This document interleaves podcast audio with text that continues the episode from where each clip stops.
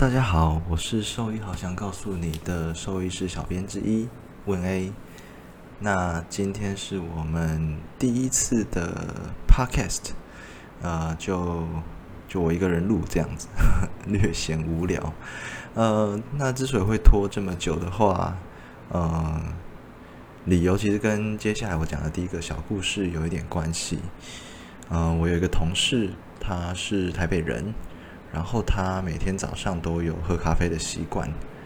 那他爸妈每个月都会寄一些咖啡豆来给他。然后，但是有一个问题就是，他家没有咖啡机，呃，不，没有那个磨豆机这样子，所以他都拿去好事多磨。对，就是好事多磨的部分这样。完蛋了，没有人吐槽，实在是自己也觉得蛮尴尬的。好，那 总之，呃，其实 Podcast 我原本是想说，呃，可能讲一些小故事跟大家分享。那后来就决定说，OK，就是讲一些小故事跟大家分享这样子。那讲这些小故事，其实，呃。有时候会蛮担心，说，哎，会不会我给，呃，就是给的不够客观的一些一些，呃，一些条件、一些想法这样子。但后来其实觉得，每个人讲的故事都有都有自己的滤镜啦。那其实这些故事也是因为有这些滤镜，才会显得精彩，才会显得好听。打个比方说，像《天鹅湖》，大家有听过吗？就是。呃，就是会会变成芭蕾舞演出的那个天鹅湖，呃，里里面其中有有一段就是，呃，有一群少女在呃半夜呃在在傍晚的时候会变成少女的天鹅，那这一段其实非常唯美的，就是还有什么三只小天鹅的的跳舞啊等等，就是非常非常唯美的一段。那可是如果说今天我们考虑到。更真实的一个部分的话，你就会觉得，哎，那当他从天鹅变成少女的时候，如果他刚好在排便的话，那是不是会很尴尬？但不可能，不可能有这种桥段出现，因为它是唯美的天鹅湖，OK，所以基本上它一定会有这个唯美的滤镜在这样子。那也因为有这个滤镜在，所以它才变成呃一个经典的作品。对，那 Podcast 其实。呃，前阵子有人找我录了 podcast，我才知道说，诶，讲这些干话其实都是被允许的。所以我觉得兽医好想告诉你，本来就应该要录 podcast，因为我们是告诉你嘛，我们又不是写什么哦，兽医好想跟你分享各种心知，我们是兽医好想告诉你。但是我在我们之前其实都是。主要是以文字的方式来写，所以现在想想蛮蛮蛮不合理的取这个名字。那无所谓，反正呃，总之就是我们要开始录 podcast 了。然后呃，就是我会比较不像是那些硬比较硬性的知知识啦，就是我们会讲一些呃我们遇到的一些有趣的事情。那可能跟收益有关，可能无关。那或许之后会找一些。其他的人来来聊聊，就是呃也不知道聊什么了，就是聊一些有趣的事情这样子。那呃其实那我们从一开始来讲说为什么会想要成立这个粉丝团，其实在很多场合都有讲过。就一开始之所以想要想要有这个粉砖的主要目的，就是为了要呃给大家一些比较相对比较正确。比较有呃 evidence，就是比较有一些学术研究基础的的一些知识，然后或许可以帮大家打破一些迷思。可是我后来发现，就是呃，就是这个粉砖的那些粉丝，其实哦，当然了，大家呃也是会看这些这些东西，可是呃，用一个粉砖来摄取这些呃所谓的。就是 evidence 的的这些知识，其实好像不是一个很有效率的方法啦。就是如果今天呃你是一个兽医，那你想要获得这些资讯，其实你就去订阅那个 J B I M，你去订阅这些期刊，其实它就会一直塞给你，然后你就每天压力山大这样子。那你，呃，那后来我才发现说，其实，呃，我们的粉砖存在的目的，除了可以做到这件事之外，也可以分享一些在呃临床上遇到的一些事情，不见得是一一定跟医疗有关。呃，有时候是会是一些想法，有时候会是呃一些一些遇到一些很有感触的事。那反而这些事情，就是会有更多的人呃提出他们的意见。那可能是呃赞赞同，有可能是反对啦，就是可能或许可以激发出一些讨论这样子。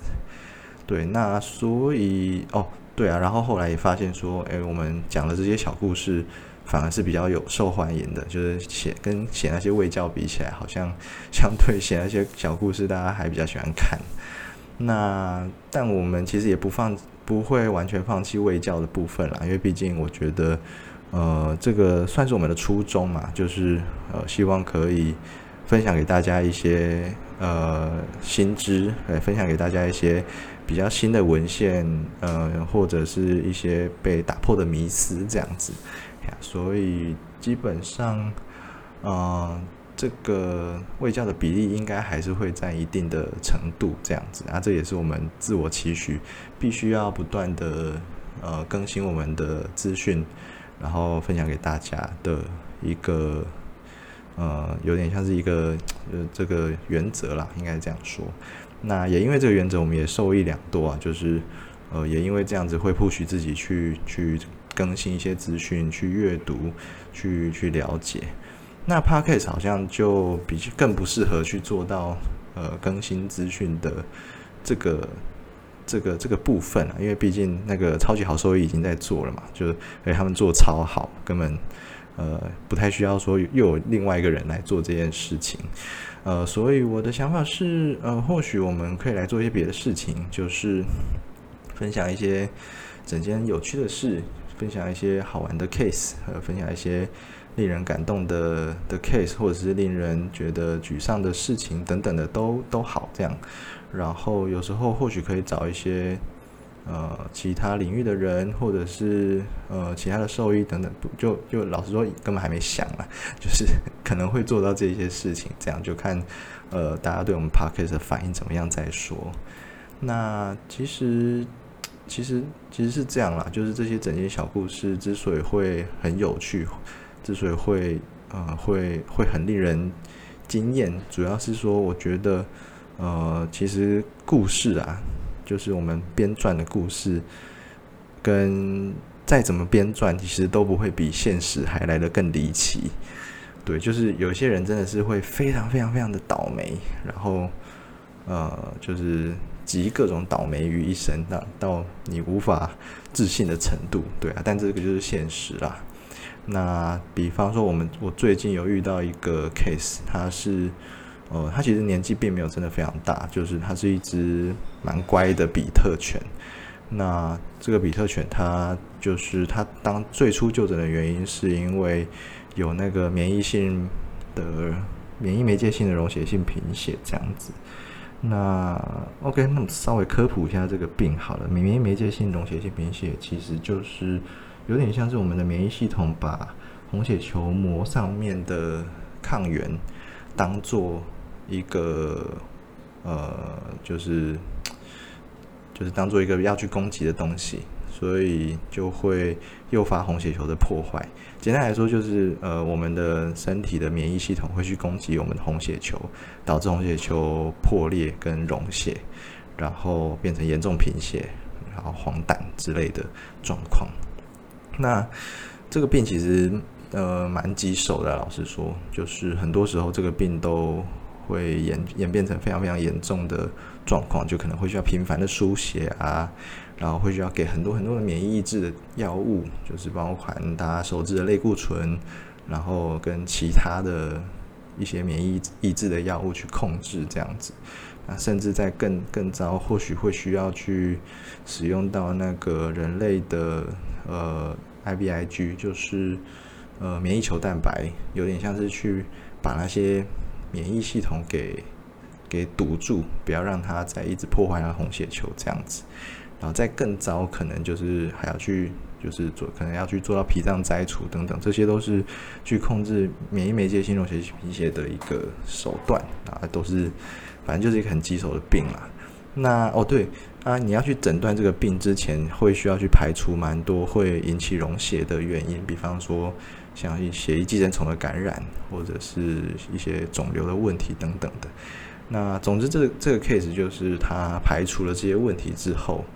然后他呃，因为贫血太严重，所以有做输血。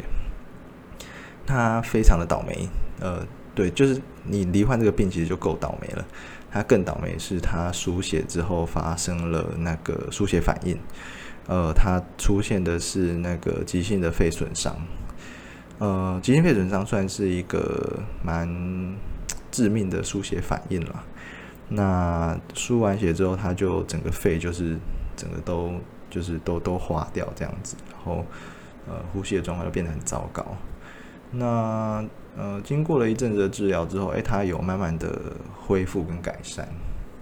然后嗯，这就在我们哎，OK，终于好好不容易把它控制好一点，贫血也改善了，然后肺的状况也恢复了。然后整体的状况慢慢稳定下来，然后慢慢去减那个免疫制剂的量的时候，哎，狗好像还不错的时候，大概在呃，就是在治疗的第三周左右的时候，它突然开始癫痫。那癫痫其实就是一个呃脑部的一个异常的症状啊，就是呃通常就是前脑的一个症状，就是脑部异常的放电。那后来就是转给神经科之后，去做了核磁共振，发现说他的脑部里面有长一个肿瘤，这样子。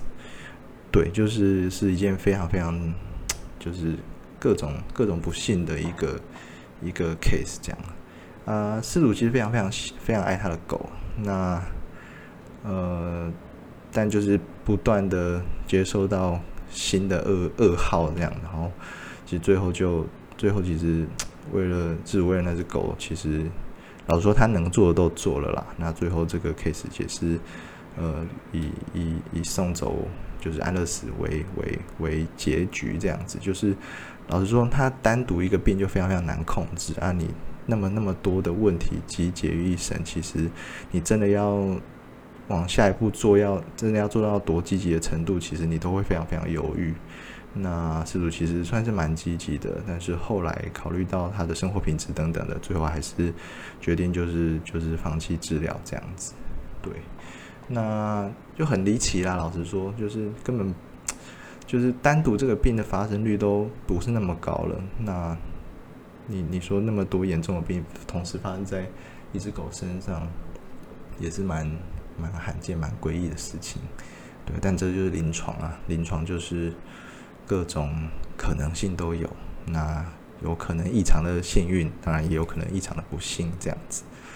那那来讲一些比较快乐的 case 好了。其实前一阵就有人问我说：“诶，我对什么有没有什么 对我来说印象非常非常深刻的 case？”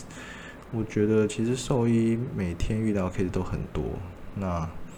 诶，其实每一个 case 都嗯都有各自的。各自的困难的地方，跟各自的呃，就是说有趣嘛，或者是呃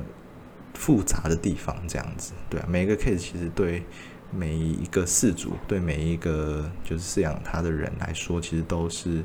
一个非常呃，就非常非常重要的一一个一件事啦。嘿，所以其实对我来说，其实越近期的 case 就是越。印象深刻，可以好像在讲废话，就是好像是一个很健忘的人的一个 一个说辞。对，当然有一些呃以前遇到的 case，然后可能呃看了非常非常长的时间，然后也有蛮深刻的印象啊。当然，但是我觉得越近期的 case 势必会呃那些印象一定是更鲜明啦，因为毕竟每个 case 其实都都有其中的难难处这样子。那有一个 case 就是也是前一阵子才遇到我的。它就是一只刚买的幼幼柴犬，哎，幼年吉娃娃。对，它是一只吉娃娃，就可能才刚买一个礼拜左右吧。那呃，那只吉娃娃就是被就是被家具倒下来压到头。呃，就诊的时候，他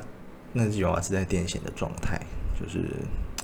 就是他就是四肢四肢就就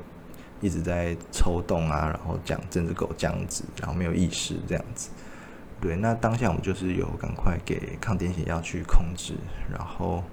呃，当时他也因为因为因为他被压到到带来中间，其实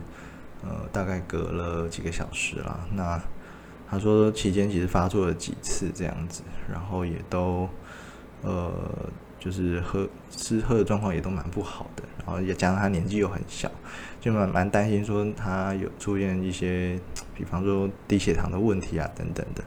对啊，那所以就刚除了说给抗癫痫之外，也马上去做那个支持治疗，就是输液的治疗啊，然后血糖偏低，我们赶快补糖啊，然后呃，然后又哦，另外一件事就是除了癫痫发作之外，我们发现他的头整个肿起来，就是头肿超大一包，那我们就先帮他拍了那个头那个头部的 X 光，就我们担心说他会不会那个头骨有碎裂这样子。啊，不过幸好他的头骨是没是还蛮完整的啦，就并没有说有有碎裂的状况，可是就是有一些感觉是有一些出血的情况这样子。哎呀，那其实这种这种案例哈，其实我觉得对兽医来说，遇到这种年幼的动物，其实你会更就是更难去，呃，就是应该说你会更想要尽可能的去去救它。因为年幼动物其实有各种可能性，然后这种创伤的的问题，其实通常都是在第一时间会是最严重。如果说我们做的够好的话，它应该就要慢慢慢慢的恢复，除非说哦，它真的太严重，比方说呃出血量太大，然后去压迫到脑部的实质等等的，哎，它可能就是会呃状况就会一直没有办法慢慢的恢复这样。那呃，一般这种创伤的 case，就一开始耐过那个一开始最严重的时候，只要那段时间可以撑过去，后续应该就会慢慢的恢复跟改善。可是遇到另外一个问题，就是呃，这这家人养这只狗其实才养五天，那要做到什么样的程度，其实你很难去要求他们。对，老实说，这个是很困难的一件事，因为你们之间的连接并没有那么的深刻的时候，你突然要他呃安排住院，那你突然要他说哦，他可能要呃，比方说他出现严重，他要输血，那他们要做到什么程度，其实你会很难去呃预期啦。老实说是这样啊，不过这个 case 算蛮幸运的，就是呃哦对，这个这个 case 隔天就发现说，哎，他贫血蛮严重的。那也跟事主建议说，必须要输血，不然他会耐不过这个时候。那事主还蛮愿意去去救他的啦，所以也有做输血。那大概住了三天的院之后，诶，他的他基本上就没有再发作癫痫，然后精神跟食欲的状况也慢慢在恢复这样子，然后也没有出现其他的一些脑神经的反射的异常这样。所以就居家照顾，那隔了一个礼拜，诶，他的整体的状况都慢慢在好转，这样子，然后头也是头还是很肿啊，肿一大包，然后呃，再隔一周，他就那个肿胀的状况就明显的消退，然后说，诶，他其实现在就看起来跟正常的小狗一样，对啊，就就是就是耐过一开始最严重的时候，其实是是。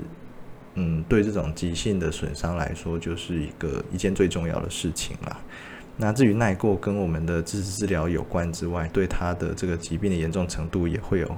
蛮直接的关系。那总之就是，呃，能够救一只小小的狗一命，其实对兽医来说是一件非常鼓舞的事情。这样子，对啊，没错，就是这样。哎呀，那。呃，反正后来就那事主也是也是蛮高兴的啦，就是毕竟失而复得一只一只狗，一开始跟他讲说哇，你这很严重，嗯，那个死亡风险多高什么的，那后来就是有慢慢的改善，其实大家都非常非常开心。那呃，其实我们每天遇到的遇到的 case 都有时候遇到蛮蛮严重的 case，老实说，就是因为毕竟我们，呃，你要遇到什么样的 case，也不是你自己能够决定的，常常就是有一些比较恐怖的 case 会过来。那，呃，在这个奋斗的过程中，常常会有很多，呃，各式各样的事情发生，有些是你在你意料之内，有些是，呃，在你预期之外。就像我刚刚讲的第一个，就是哦，莫名其妙，怎么会有这么倒霉的狗这样子？对。那这些这些奋斗的过程，其实对不管对收益还是对，呃，应该是说对事主来说都是非常非常呃重要的一个一个过程啦。